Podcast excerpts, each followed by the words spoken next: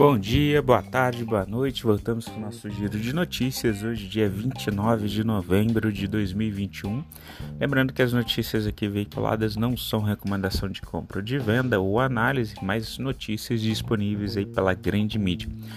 Estados Unidos, Estados Unidos hoje se recuperando depois de que sexta-feira com a notícia da nova variante os mercados mundo afora despencaram então o S&P Futures chegou a fechar com menos 2,27%. Hoje de manhã com uma alta, leve alta. O VIX que chegou a cair cerca de, de 45%, com alta de 12,09%.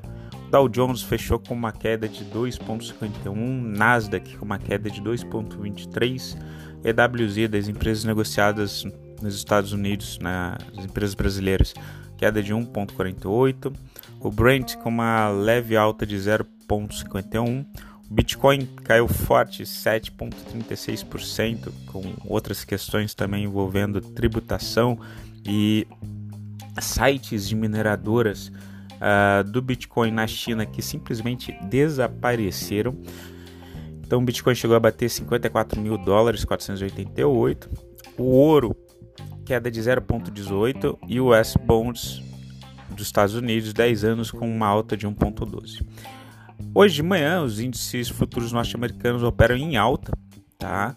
É, depois de que a gente teve então essa pane nos mercados na sexta, a partir dessa variante que está sendo denominada como Omicron. Ah, os investidores então esperam por mais informações sobre essa nova cepa, mas as notícias que foram divulgadas ah, sobre ela agora, mais recentemente no domingo, é que ela não seria tão é, grave assim. E também teve um, uma notícia positiva, digamos assim, da Moderna dizendo que já vai trazer no início agora do próximo ano, 2022, a vacina já contemplando uh, novas proteções aí para as variantes, tá? Então isso deu uma arrefecida, deu uma acalmada nos mercados mundo afora hoje de manhã. Tá? Então os investidores estão esperando é, ainda estudos da OMS, né, da, dos especialistas, mas teve, tiveram essas notícias aí positivas para o mercado. Tá? Em relação às criptomoedas, a, o Bitcoin especial tenta se recuperar, ele chegou a fechar com essa, né, com essa queda de 7,36% na sexta-feira, chegou a bater 54 mil dólares. Hoje de manhã está tentando subir, está estabilizado ali na faixa de 57 mil dólares. Tá, o Ethereum está em 4.300. Uh, ah, o petróleo, o petróleo a gente vinha num processo corretivo com uh, governos como Estados Unidos, China liberando seus estoques para né, que é, mais petróleo em negociações fizesse com que os preços baixassem, com isso esses países pudessem também diminuir um pouco a inflação. Né? Temos todos os países enfrentando aí uma alta inflação depois de uma impressão maciça de moeda que a gente teve no ano de 2021 é, e final de 2020. Então isso daí seria uma estratégia para baixar. Só que tá, a OPEP tá? a Organização dos Países Exportadores de Petróleo, eles podem pausar a elevação de produção do petróleo à medida que essa nova cepa for uh, se espalhando e também que, né, que confirme, que a OMS confirme, por exemplo, que ela é mais, mais grave ou tão grave quanto a Delta. Né? A princípio, essas notícias que saíram no domingo é que ela não seria tão grave assim. Vamos acompanhar essa questão. Na Ásia, CSI 300, queda de 0,18%.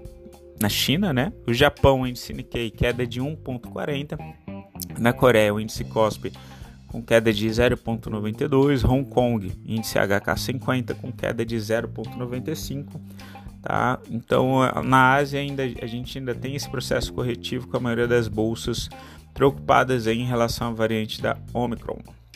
Na Europa, estoque 600 já uma alta de 0,86 depois da forte queda de sexta. Na Alemanha, alta de 0,43. Inglaterra, FTSE 100 alta de 1,09. E na França, o índice CAC 40 com uma alta de 0,83. Na Europa, então, as bolsas operam majoritariamente em alta, tá? após uma queda de 3,67% do estoque 600 na última sexta-feira. Indicadores macroeconômicos do Brasil. Saiu o relatório Fox hoje de manhã e a gente teve algumas mudanças, né? Em relação ao relatório Focus ali do Bacen, tá? De 10,12% na semana passada do IPCA, agora a projeção é de 10,15%. Tá? E para 2022 o IPCA subiu de 4,96 para 5. Já em relação ao PIB, tá? as projeções foram reduzidas. A expansão de 4,8 para 2021 caiu para 4,78. Então, o PIB já desse ano sentindo. E para o ano que vem caiu ainda mais, de 0,7 caiu para 0,58. Tá? Em relação ao CDI, a gente está com o CDI 2025, curiosamente, tá, tá em 11,68, mesmo caindo 0,09, ele ainda está superior que o CDI 2027, tá em 11,67 e teve uma alta de 0,9. Então, a gente está tendo, em relação a toda essa dúvida fiscal, a toda essa questão da, das doenças, provavelmente novos estímulos num curto prazo, a gente tem essas taxas de renda fixa subindo mais altas é, nesse período intermediário do que as taxas mais longas. O comum seria as taxas mais longas, dado né, é, o risco da espera uh, do tempo do vencimento que é mais longo. Então, mais coisas podem acontecer. Né. O IPCA está em 10,67, segundo o último relatório 10 do 11 e o IGPM está em 31,13. Os níveis de desemprego continuam em 13,2%.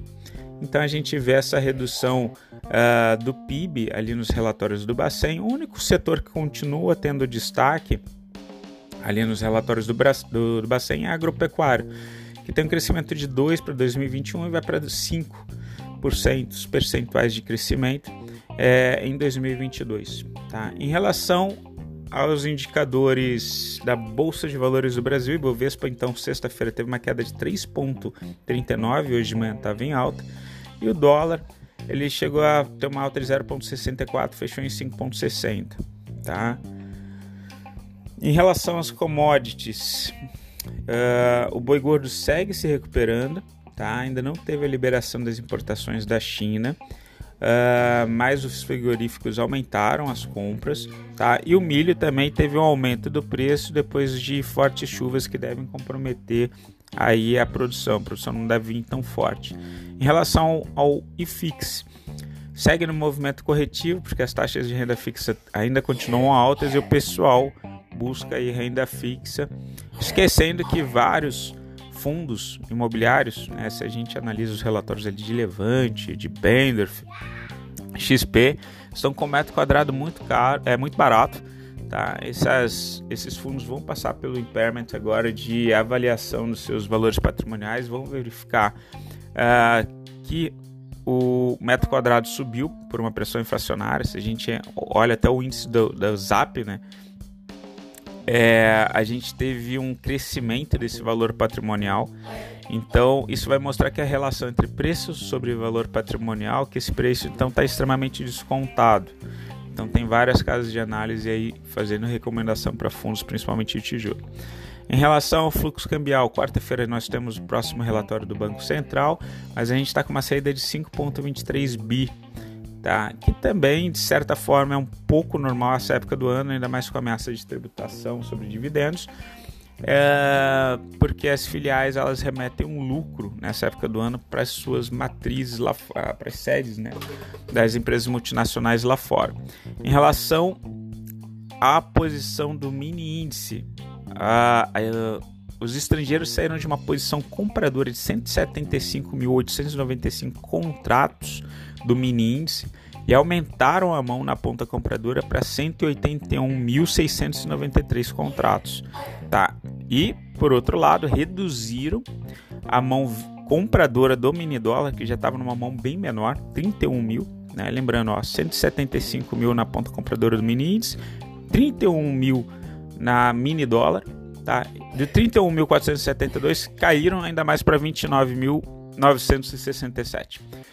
Pessoal, fico por aqui. Espero uh, vocês aí durante a semana. Qualquer coisa entre em contato. tá bom? Contem comigo. Abraço, tchau, fui.